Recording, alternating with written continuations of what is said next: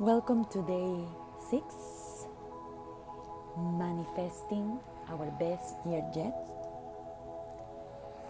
Thank you for tuning in all this week and for sharing this podcast with people that, like us, are trying to join energy to manifest our best year ahead.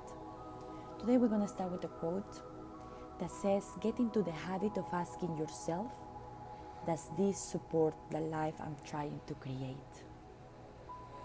Every time anything that you do, just make sure it aligns with you. It aligns with your mind. It aligns with your heart. And if it doesn't, it's time to let it go. Today, I want to be grateful for cars cars that take us anywhere we want to go and that makes make our lives a little bit easier. I want you to close your eyes now and to concentrate on something that you are grateful for.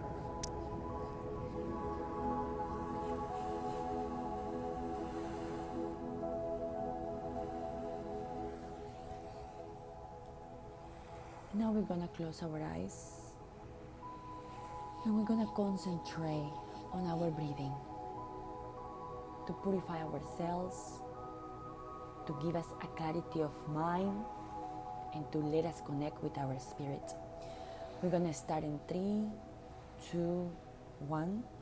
Inhale through the nose.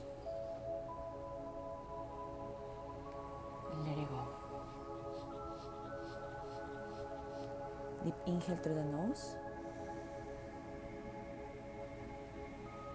And let it go. Deep inhale through the nose. And let it go.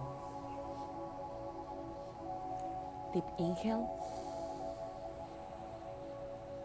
And let it go. One last time. Deep inhale. And let it all go. Thank you for joining me for day six. We'll be back tomorrow to join more energy.